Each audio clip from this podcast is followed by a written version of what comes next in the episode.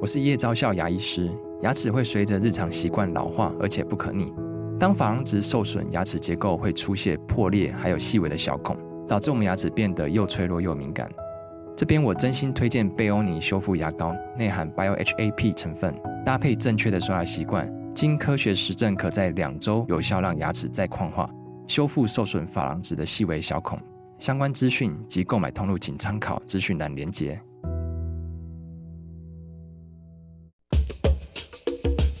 你要泡什么？要泡茶、泡咖啡，可不要泡沫经济；要泡泡糖、泡泡澡，可不要梦想成泡影；要泡菜、泡饭、泡妞、泡书本，就不要政治人物跟咱们穷泡蘑菇。不管泡什么，张大春和你一起泡新闻。台北 FM 九八点一 News 九八九八新闻台进行的单元孙维新谈天，国立台湾大学物理学系及天文物理研究所的教授孙维新先生在我们的现场。嗯，我们都知道孙馆长也是《科学人》杂志的总编辑。哎，嗯，这一期一月号，核武的威胁是来自科学还是来自人性？呃，看起来应该是来自人性吧。啊，这篇是孙维新先生的总编辑的话，来谈谈这篇文章。哎，大春兄好，我们各位听众朋友大家好。每一期，那我主要的工作就是在每一期《科学人》杂志上写一篇总编辑的话，我尽量希望能跟这一期的主要文章嗯相结合。是，那这次这一期竟然主要谈的是美国的核武更新计划，那我就讲讲我过去跟核子反应器的互动。嗯哼，在大学大四的时候，哎，大春兄，我们在节目里说过没有？我曾经在修反应器物理那门课的时候，到嗯中山科学院去，全班同学都去啊。但是我在取样拿这个 sample 的时候呢，受到了核污染。嗯，对，你到现在看得出来吗？哎，大春兄，你一点都不担心啊？没有说我说完这句话以后你就往后退了点。没 有，哎大家都被污染过。对我这文章里面其实只要讲这个东西啊，嗯就是轻微的核污染，在我们自己做那个核辐射的实验的时候，哎，其实很简单，在中山科学院当时在龙潭嘛，啊哈，那有个三层楼高的清水式反应炉，是做研究、做学术研究用的，所以我们的老师就安排我们到那个地方去。很简单，你走到了那个反应炉的炉顶，从上面往下面看，那个炉心呢会有一些如梦似幻的蓝光嗯，整个包裹住炉心。炉心啊，是，那这是因为从炉心高速射出来的快中子啊，进入水的那一刹，它的速度超过了水里面的光速哦，呀因为水里面还的有超越光速的运动。，对，大仁兄，你知道很多人就会问这个问题：光速不是最快的吗？那个谁老爱说的嘛。但是问题，那个是真空中的光速，嗯，水里面的光速是光除上水的折射率三分之四，所以比嗯那还真快空不少啊。哎，还是很快。但是炉心射出来的快中子呢，也不慢，所以它进入水的那一刹那，我们当然不去细分，它有两种，一种叫向速度，宰相的相；一种叫群速度，嗯合群的群啊。它讲的是向速度，瞬间呢进到水的那一刹那，这个粒子的速度超过了光在水里面的速度，它的向速嗯度，所以它会释放出一种淡蓝色的光芒来，叫做切伦可夫辐射 （Cherenkov radiation）。我们以前是只是有耳闻的，只是听说，从来没有亲眼得见。嗯那次走到了这个剑桥顶上，往下面看，透过了三层楼深的这个清水式反应炉的水啊，看到了炉心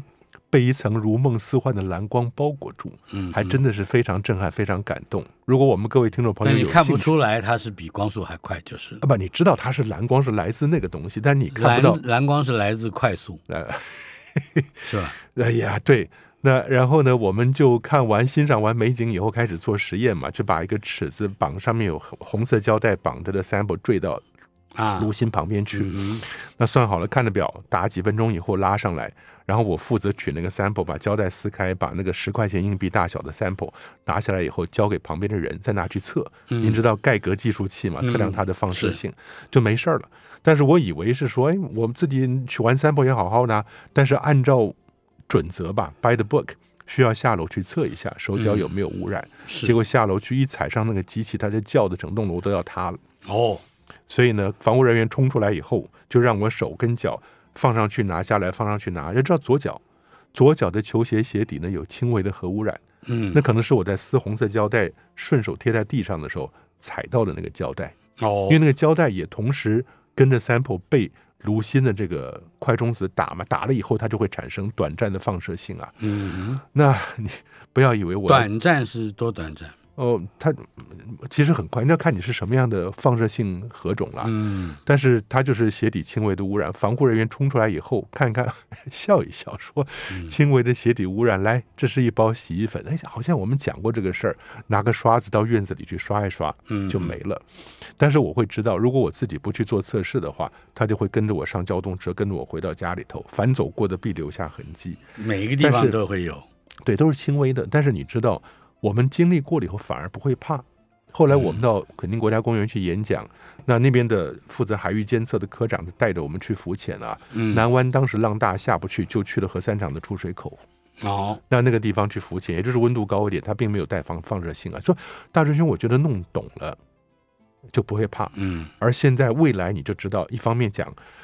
太空就是一个呃需要核子反应器的地方，所以现在世界各国无论是 NASA 也好，ESA 也好，都在努力的发展太空用的核子反应器。是未来，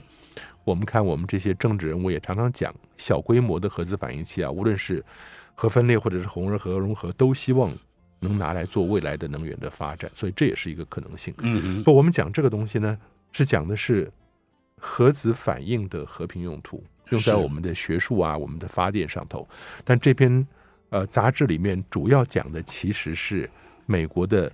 一千多枚义勇兵三型的地面飞弹，嗯嗯，准备要花一兆五千亿美金去全面更新了，是因，为它已经摆在地上五十年，地下五十年了。嗯而你会觉得很奇怪，那个地下的发射井里面放的飞弹，那是美国的三叉戟，它不是有三根核阻力量，一个是地面的飞弹，嗯一个是潜艇的、嗯，是核，子潜艇所带的核子飞弹，另外是战略轰炸机所带的核弹头嘛。嗯嗯，那这是美国的国防三要素啊。但现在地面的讲起来也很悲哀，地面呢以前讲是 first strike 第一级，如果有问题的话，第一级出去就是地面的。嗯那结果现在这个地面的，你说你也跑也跑不了，大家都知道。嗯在这期杂志上根本就把义勇兵三型的飞弹一千多枚，整个在美国中分布部北嗯对中北部全部都给标出来了，就在从蒙泰拿一直往下面到怀俄明，到内布拉斯加，然后这边是北达科他、南达科他，就这几个州里面嗯一千多个义勇兵飞弹就在美国的中北部啊，地方，方你都知道了。大真兄，如果你真的要开战的话，你第一个就去轰那些地方。嗯，那那当然了。对，所以你知道吗？他现在这但个嗯你路打得基到， 就是说你的技术上发展上，你打得到那些怀俄明的地方，对，嗯不，他现在陆基飞弹的目的就是要吸引别人的第一级的火力，嗯，然后他再用潜艇跟战略轰炸机去反击。是，那这种搞法，你知道，你要毁掉一个飞弹，你需要用大估计大概是十万吨 TNT 当量的核子飞核子武嗯器，所以你每一个要对付它用十万吨，十万吨什么概念？广岛那个原子弹是两万呃是一万五千吨，嗯哼，长崎那个原子弹是两万一千吨，你现在要对付一个 take out 一个义勇兵三型的飞弹是十万吨的当量，那你有一千多个义勇兵三型的飞弹在美国的中北部，是，你就会知道这个东西如果真打起来，我就觉得很好笑的是，人类发明了一个武器，但却希望永远不要用它，嗯，因为一用它就是人类跟所有地球生物的终结吧。是，对啊，所以这是我们这一期呃《科学人》杂志的封面故事，对，它叫“新世纪核武”，嗯意思就是不打， 呃，但是吧？麻烦事情来了，大真兄，我不知道您这方面对人的人性的了解，你应该远比我透彻啊。嗯在不敢，不敢， 上一次战争中真正使用过核子武器，已经是一九四五年的事情了，嗯，快八十年之前了。你现在台面上的政治人物跟我们下一代几乎都没有经历过核反应、核武器的威胁嗯跟跟实际的体验，所以人已经失去了对核武器的恐恐惧。惧是，当你有了一个核组的武器，而对方不恐惧的话，嗯，这个武器是没有核组效果的。嗯，所以这边这几篇文章里面特别也强调，你不但 要有，而且你要想让对方知道它的用途会害怕。嗯，不过很有趣的就是，你换了任何人的心里面，他会希望我要不要拥有核武器？麻烦的是，很多希望自己拥有核武器的国家，它是光脚的，不怕穿鞋的。嗯嗯，现在有八个，嗯那除了联合国的五个常任理事国之外，嗯中中美英法苏，剩下就是北韩、巴基斯坦跟印度。哼，是你说这里头谁光脚？嗯，大家都有我我看我看，包括传统的这个大国也有光脚也有的，光脚。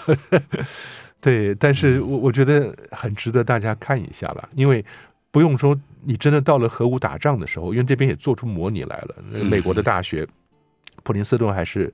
还是哪个大学的做出分析来了，只要有有有一些飞弹打下来以后，只要有一个地方被毁掉，是产生的落尘的整个中部往东所有的美国就整个毁掉了啊。嗯哼，但是呢，话说回来说，今天我们要看到他还没有开始打战的时候，打仗的时候呢，是美国这部署地基的飞弹就对这几个州的环境造成了严重的污染，嗯跟对老百姓造成健康上相当大的危害，嗯还在那个地方登报征求年轻人参加什么？第一个是制造核弹头，第二啊个哈是去想办法处理核废料。是，所以当地人看了也是哭笑不得，因为很多地方是欢迎核武器的，因为嗯它带进来大量的资金。是，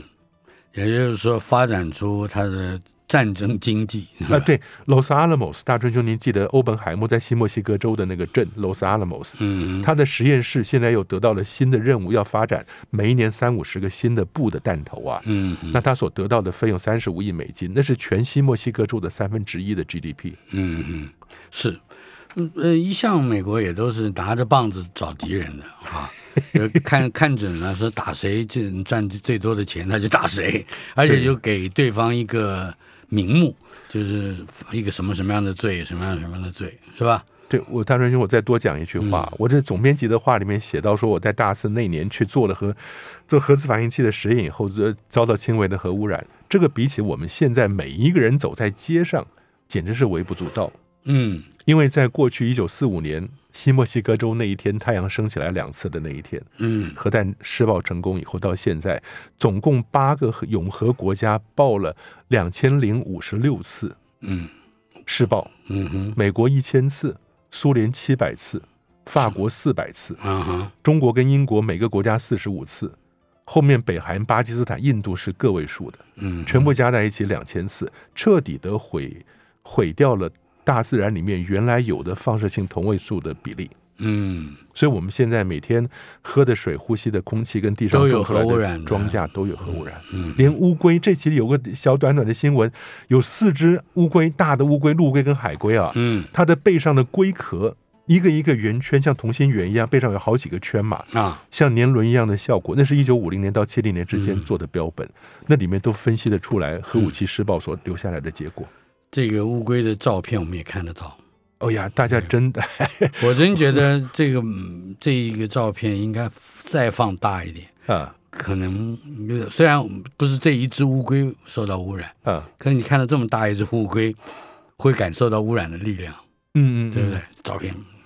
一九五零年到七零年，四只是做成标本那个年代，正是核武试爆最疯狂的时候。它绝对不是核武的 fallout 落成落在乌龟壳上面，而是被乌龟吃进去了以后，重新建构了它的龟壳。嗯嗯，好的。哎，我们今天有一个非常重大的新闻呢，哎呀、呃，有准号的月球登月任务啊，被叹气了，你看，对我们每次刚刚跟大春兄在上节目之前再聊了一下以后，我们的助理就把这这个新闻拿过来了，很感谢佳丽给了我们最新的资讯。有准号我们在节目上讲过两次。嗯可爱，的猛禽吧。登陆器升空以后，太阳能板异常。嗯哼，要太阳能板异常，就代表它是没有充、没有没有办法充电的。嗯哼，我们知道，能板异常或者是电池异常，就是宣布了一个太空船的死讯。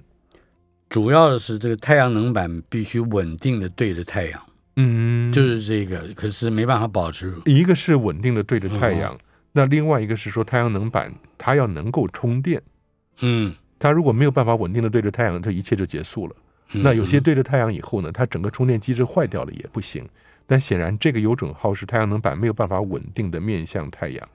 这是今天今天的当下的新闻哈。，对，就是刚刚发射，昨天吧，嗯，刚刚发射的有准号，因为我昨天我记得，哎，今天咱们要上节目了，还特别去看了一下，发射成功用的，您记不记得？就是那个半人马座的火神 Centaur 跟那个啊 Vulcan、那那个火嗯箭，对对对，就是跟马斯克打对台的 ULA 的那个那个公司啊发展出来的 Vulcan 火神火箭。发射升空以后，本来还以为挺高兴的，嗯我还想到今天我们真的能说一下这个 Peregrine 有准就飞向了月球了。嗯哼，但是很可惜的是，他这个看起来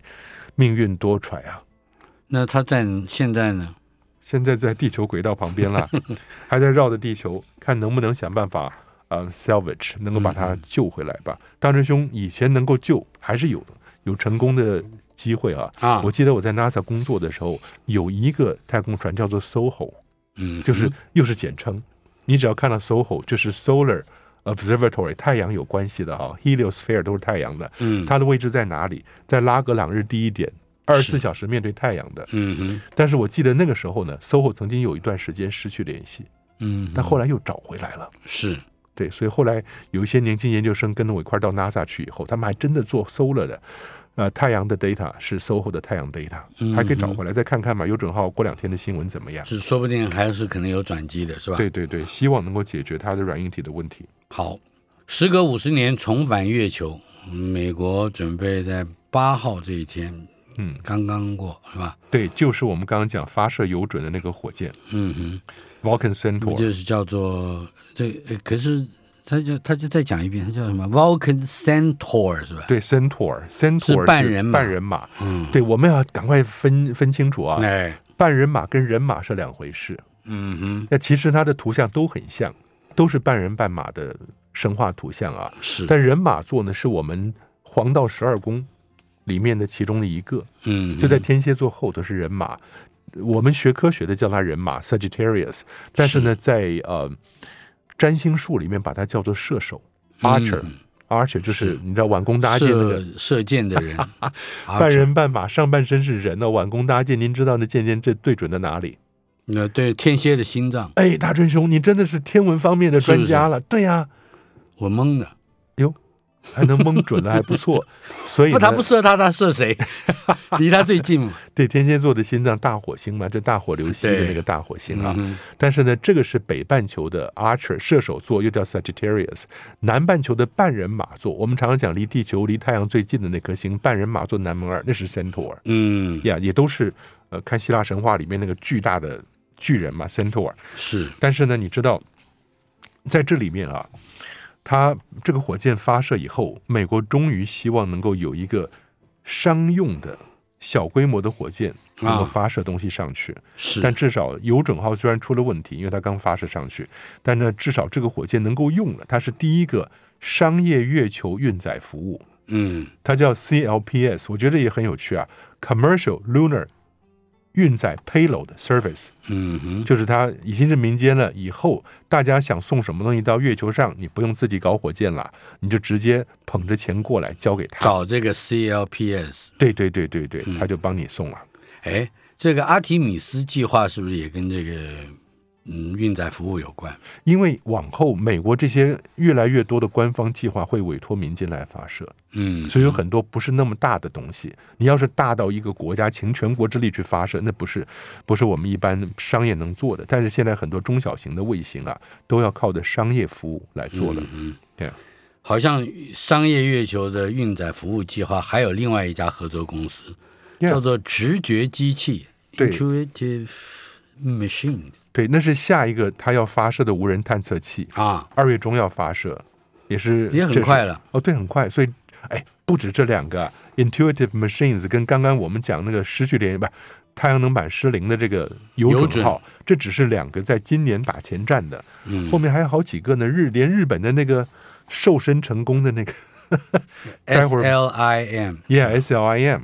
就是我们在在下一个讲的那个 SLIM 真的很搞笑。他怎么说说的是日本的那个字怎么念？狙击手嘛，嗯，狙击手，对月球狙击手，因为日本现在要做准确登陆。嗯哼，您知道，过去这些登陆，无论是月球或者火星啊，反正它能够顺便落上去，也就成功了。嗯哼，但是这个 SLIM 这 Smart 很聪明聪的明， ，Yeah Lander SL 嘛，然后嗯登 Investigating 陆 Moon，器，对，研究月球的聪明 Lander 啊，这是 所以他日本为了凑这个 acronym，让那个 slim 有意义，人啊哈，他就 Smart Lander for Investigating Moon。我看到 Slim 这几个字，我就觉得很痛苦了。大春兄，你知道为什么嗯哼， ？Slim 是衣服做的比较贴身，是，你现在去买衣服呢，常常会看到它以一个标签写 slim fit，嗯哼，结果我咱们这种年纪的人一穿起来，不是腰太紧就是裤管太紧，嗯所以看到 slim 就很着急。你急啊？任命就不急。对，但是这边 Slim 就变成 Smart Lander for Investigating Moon 啊，嗯，他准备要在他预计的目标范围一百公尺内着陆。是啊哈，所以这啊就叫很精准了。对，难怪叫狙击手，狙击你还以为手说你真的对月球开枪了，不是？但是能够落到那个范围之内。嗯他说，一般来讲，过去啊，其实，在阿波罗十一号登月的时候，你要回去看那个历史影片，啊，那个时候就已经有一定程度的 AI 能力了。是，它一方面对地面拍照，一方面决定自己该降哪里，可以调整方向的。嗯，所以你现在落下去呢，大概误差在几公里到十公里以上，这算 OK 的，只要不要摔坏就行了。嗯但日本现在是说，以后我们到月球，假设大真兄在月球已经有这个别墅了，我们要降落在他门前的话，那误差不能超过一百公尺的。如果有别墅的话，那这应该没有误差吧？不然你跟隔壁的邻居很难算谁的地产是 吧？稍后片刻，我们进一段广告，可不可以？可以当然啊，可以进一段广告，马上回来。孙维新谈天，这个《科学人》杂志的总编辑孙维新先生在我们的现场。哎维新兄啊，哎，想要在月球留名嘛？哎呦，我们先回头看一下日本这个探测器，刚刚讲那个 Smart Lander 啊，嗯很重要的一点是，日本已经失败了两次。嗯哼，一次是他自己本身的官方国际任务，一次是私人的任务。是您记不记得我们在节目里曾经提到过一个日文叫做呃非常精心的款待，日本式的款待也有哎有叫这个 yeah，omod omodenashi 嗯 omodenashi、这个月球探测器啊，它降落下去就失联了。那另外一个私人任务，记不记得那个摔死的小白兔？是嗯阿古斗，那个也完蛋了。所以现在日本正在呃希望啦，他们 keep their finger crossed，嗯然后很希望能够变成第五个登月的国家。是本来想赶在印度前面，嗯，结果不行了。那现在印度是第五、第四个了，它现在是第五个了。所以 omotonashi 呢？呃，那个就坠毁了。也也也就啊是骨头也没有了空有一身礼 貌，是吧？对对对对对。那我还是要问你，想要在月球留名，哦，林文这是美国人的了。你可以想象，嗯美国又要做民间登陆器啊，但是美国自己的 NASA 有一个新一代月球探测车叫做 Viper，Viper Viper，就是毒蛇的意思。嗯呀、你记不记得 Tom Cruise 的电影里面，他的教官就叫 Viper？哼，对，呀那这个 Viper 上面呢，美国 NASA 又来搞这个东西了。全世界的人们到 NASA 的专业上面去，你 你只要把你的名字登录上去啊，他就把你的名字放在 Viper 上面，用毒蛇把你的名字带到月球表面去。嗯哼，而且呢，你登录了以后可以下载专属的 Viper 登机证。哦， 你他这就你要干自己这个还事儿可以吗列印嘛，你可以列嗯印呢、啊可以列印一个 boarding pass，、就是我大 家的 Viper 一起去月球吧。我不知道这有什么意思，但是美国 NASA 是很喜欢 engage 所有的人他要全民给的钱吗？啊，不用给钱呢、上网就可以登录、是啊。免费的你去，给个名字还给钱，大春兄，大春兄的名字是很尊贵的。你说大春兄，你要给我的名字的话，你 得你要不要花钱说的我太乐 啊，这里附近有有蛇啊，那就是对，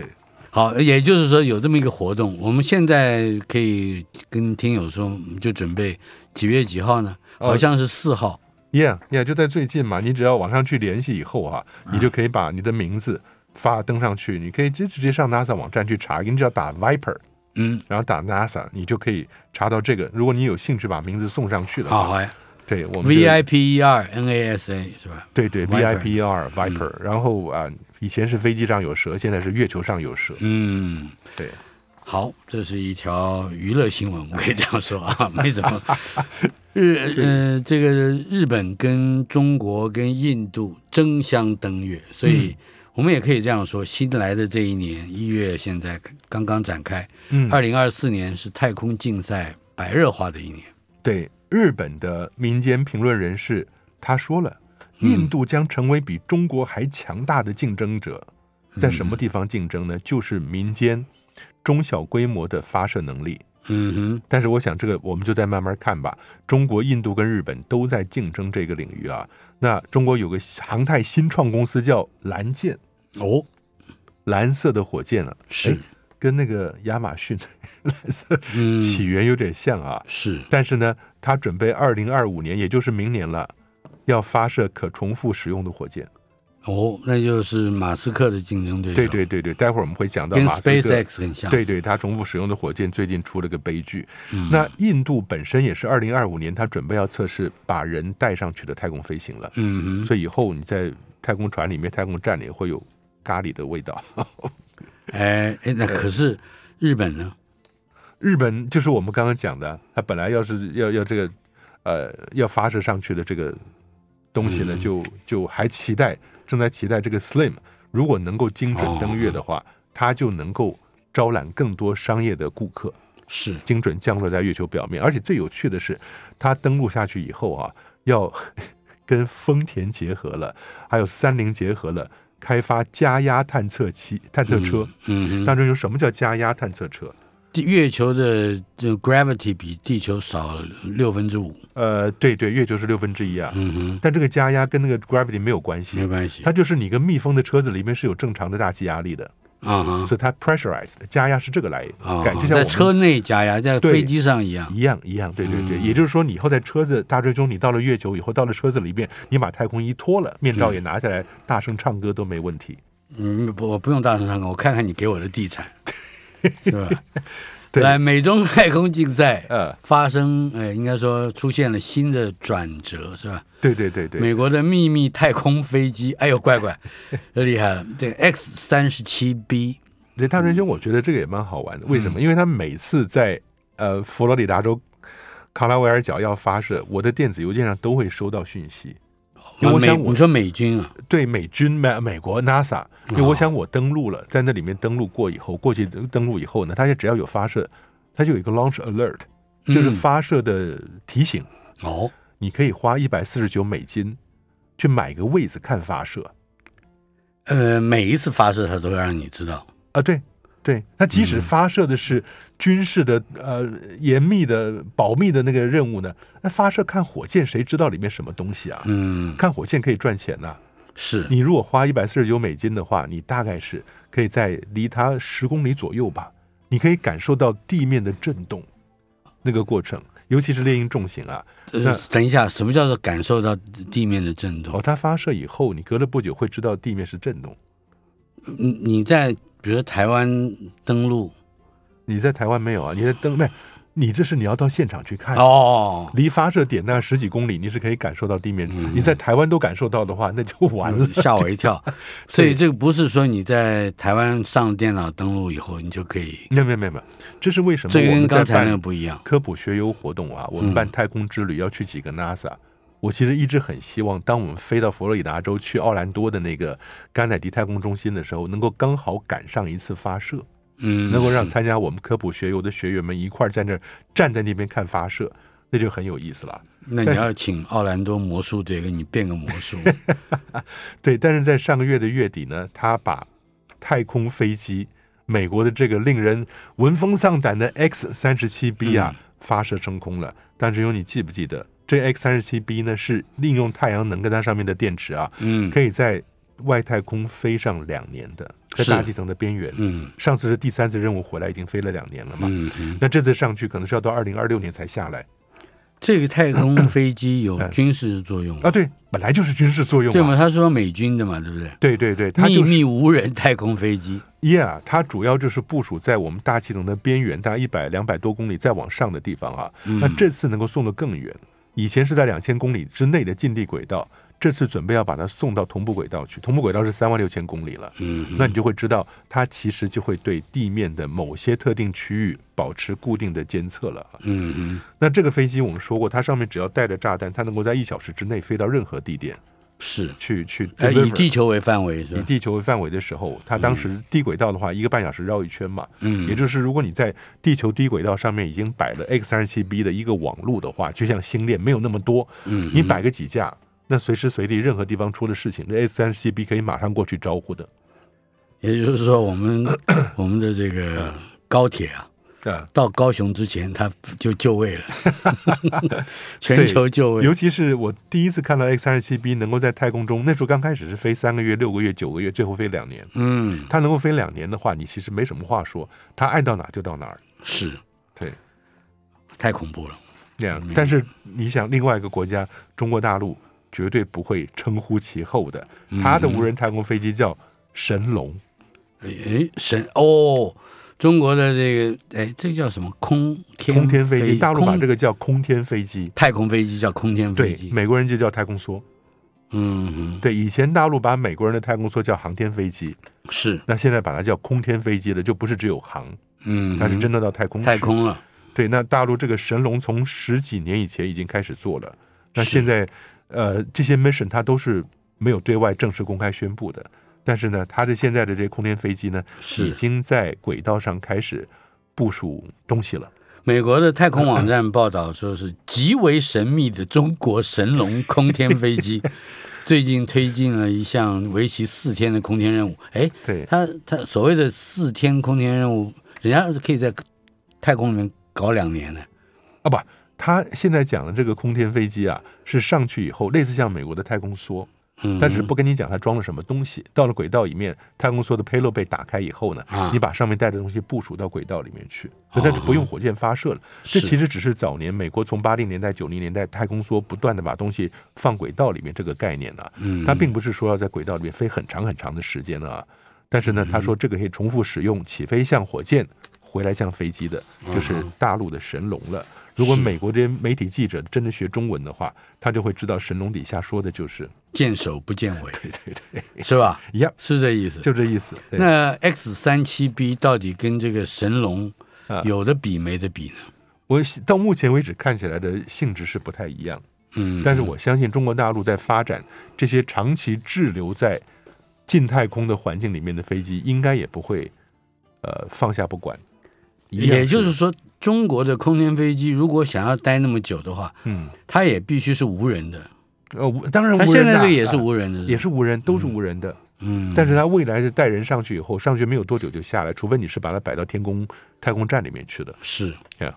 好的，这个是看起来很热闹了，是吧？对，就是我们这些老百姓，我们这一般一品老百姓，只能看着这些热闹，在那边评指论嗯指点点，指指还评论呢， 指指点点， 我们就是比手画脚，吃是嗯吧？瓜群众啊，完全对他们不产生任何影响。但他们这些行为呢，说老实话，会影响到我们下一代跟下下一代的未来生活。如果我们还有下一代跟下下一代的话，大师兄，你怎么跟着孔子都是文化悲观论者啊？哎，您对孔子是特别了解啊。那不是上回您告诉我的。 来有一回我看到那个孔子的网络影片，就跟他大主人讲哇，那网络照片啊，不知道在哪儿有一个展览，嗯就在这个展区里面呢，打扮的就像孔子那个年代一样，中间坐的是孔子，那时候没椅子嘛，反嗯正盘腿坐在那边，旁边四个他的徒弟坐在那个学徒在坐在、那打个麻将是吧？嗯啊，不不不，颜渊、子贡、子路、子张，我猜想是这四个人嗯啊，一边坐两个，孔子坐在中间，正在那边带着笑容讲讲经论道呢。你知道，很多老百姓观众看到这些人把像，它当许愿池就会对都丢钱。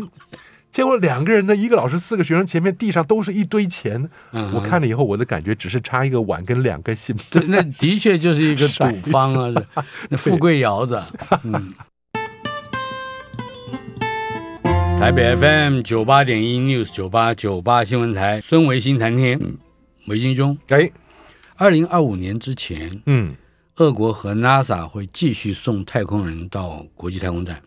我觉得这就是一个理想跟实际上的差别了。嗯，怎你么是说？俄乌战争还在那边打得方方兴未艾呢，嗯然哼，后呃很多美国啊、英国啊、西方国家在那儿谴谴谴责俄国啊，但现在又重新签了个协议，嗯，就在往后这两年里面，咱们今年不是刚迈过了二零二四年嘛？，对，在进了二零二四年到二零二五年的时候呢，俄国跟美国 NASA 继续合作送太空人到国际太空站，嗯，大家没有办法 can't afford，没有没有人能够负担得起崩了的崩了这个后果。嗯因，为这个太空站需要就是靠这些国家，美国啊，呃，前苏联，现在的苏俄，俄那罗斯不管俄乌战争结束没有，还是说战争必须结束，嗯嗯虽然没跟战讨争论到，脱钩了，嗯对，因为你只要再不处理的话，这个太空站掉下来以后，大家都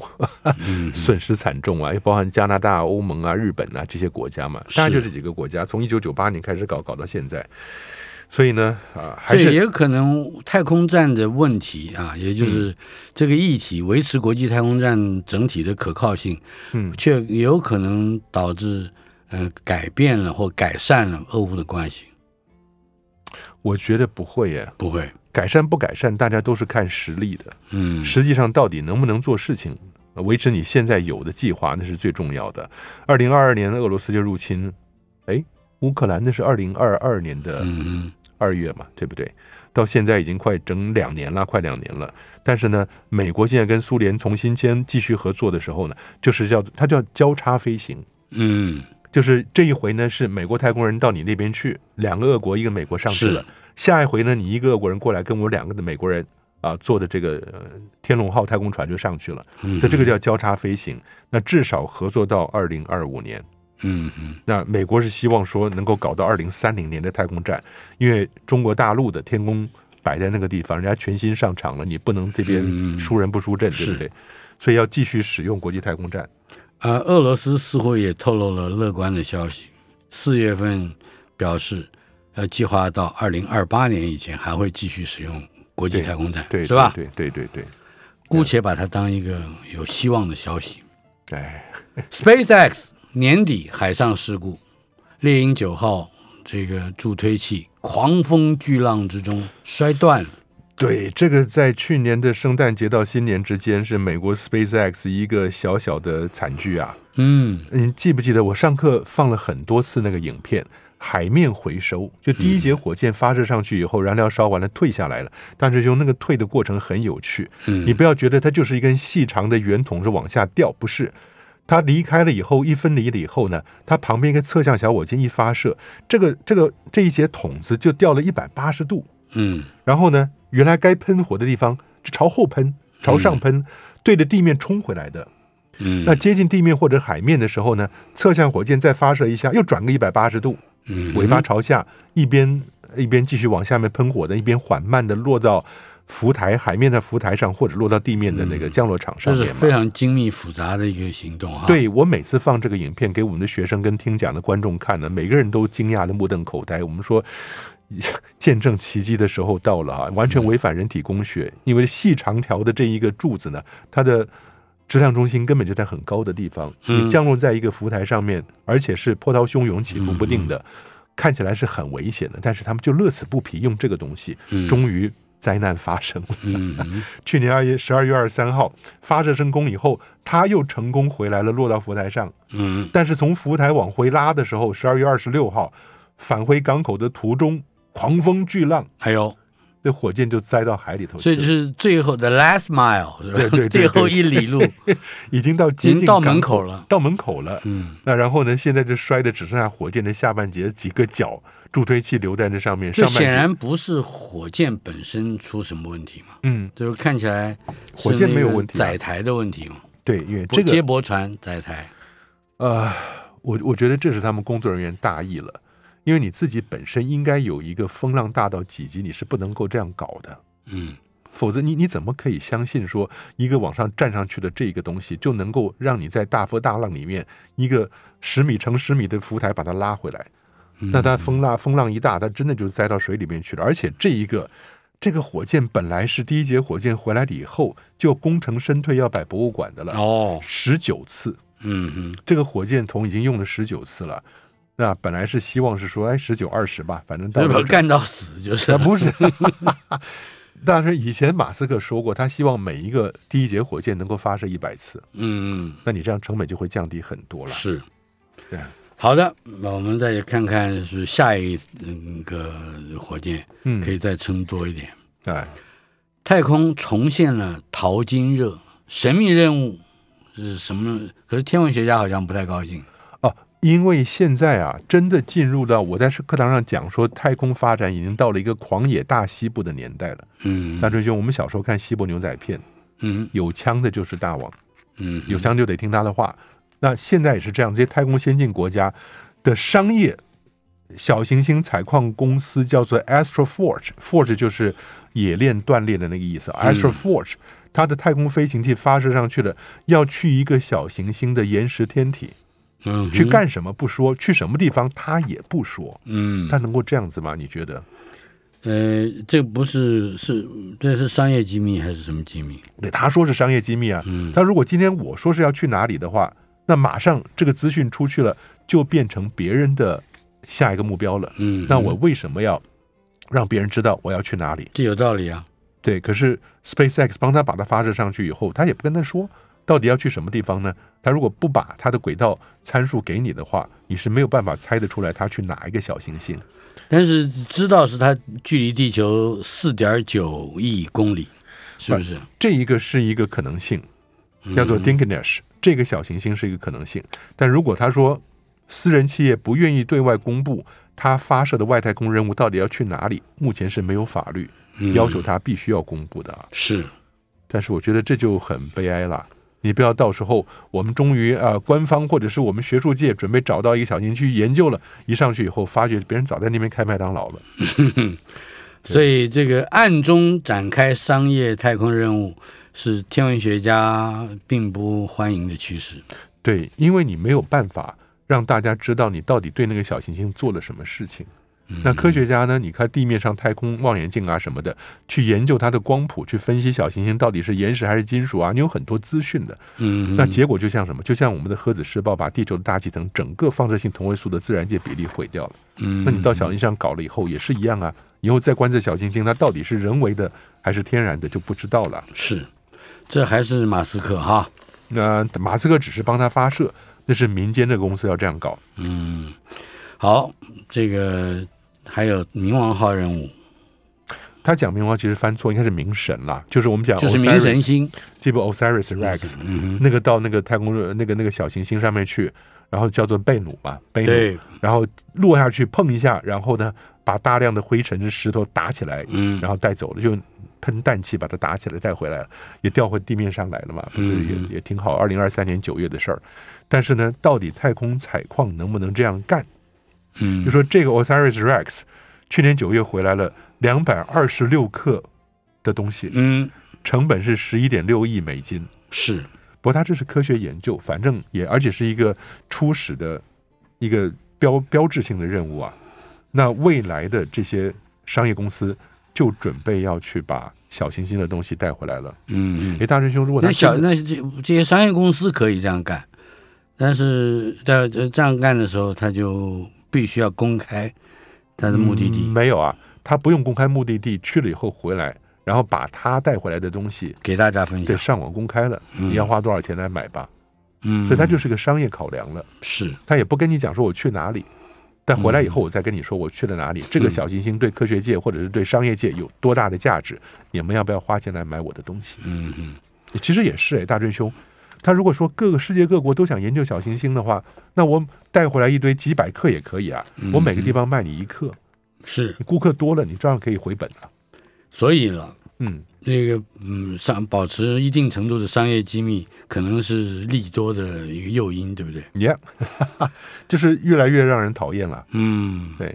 来，毅力号发现了火星涌出大量的水的有强力的证据，是什么对证据？毅力号降落在杰泽罗陨石坑，那那个陨石坑里面为什么要去？美国跟其他国家想去火星，它的目标都是过去曾经应该有过水的地方。嗯杰泽罗陨石坑是一个非常有可能的地方，尤其是它现在公布了一张图片，这个图片我们过去在火星图片里看了很多了，是就是一些大，他们叫 boulders 巨石、大石头，大石头。对，那个石头你人站上去以后，它可能跟你的人半个人差不多高，或者是到你膝盖的人呐、或者嗯差不多这种大石头呢，不可能在那个地方演化出现的，嗯，它都是靠着大洪水冲击带来的。嗯嗯从高的地方洪水往下崩落，但这就是科学家估计，三十五亿年以前，火星表面有大量的水。那这个水呢，从高的地方往下冲，冲下来了以后，把这些大石头带到你今天杰泽罗陨石坑的表面上来了。嗯，为什么是一定有水？不会是比如说暴风风吹不动，吹不动？风吹不动， 八嗯风吹不动，这个石头就是水带来的。我记得我们很早以前研究火星的东西，那时候所有的科学家都认为那就是嗯大水、海洋存在跟大水存在的证据。是我们还有整整一分钟的时间，充满焦烧痕迹的朱诺号是不是拍回拍回来的照片了？对，朱诺 Juno 就是那个 Jupiter 的 Juno 嗯对天后希拉的罗马名字嘛，朱诺，他拍的是木星卫星，木星木卫一。因为那大家只要记得木卫一的火山数量比地球还多，嗯四百多个火山，是而且是活跃的火山，那整个持续在活动中，持续在活动，因为不但是木星对它有潮汐力的影响，旁边木卫二三四对它也有影响，所以木卫一最活泼，是我们已知地球以外另外一个有活跃火山爆发的地方。呃，这也是全太阳系火山最多的一个天体啊。 Yep 我们还有一点时间，来来来，刚刚土卫土卫六，海洋上时时会出现魔幻岛，魔幻岛这是什么东西？对它的甲烷、乙烷的海洋上面，偶尔会飘起来一些东西，然后过一阵子又消失了。嗯，以前我们觉得有一个叫什么 Gilligan Island，是不是魔幻岛那个是影集？集希望我们有机会再中嗯视开播的时候呢，对对对，仔细再谈魔幻岛的出现吧。嗯哼，我们有机会的话，谈谈土卫六的 Titan，对不对？对，Titan，好，那这是我们预告未来啊。嗯，今天我们的讨论内容就到里到这里结束了。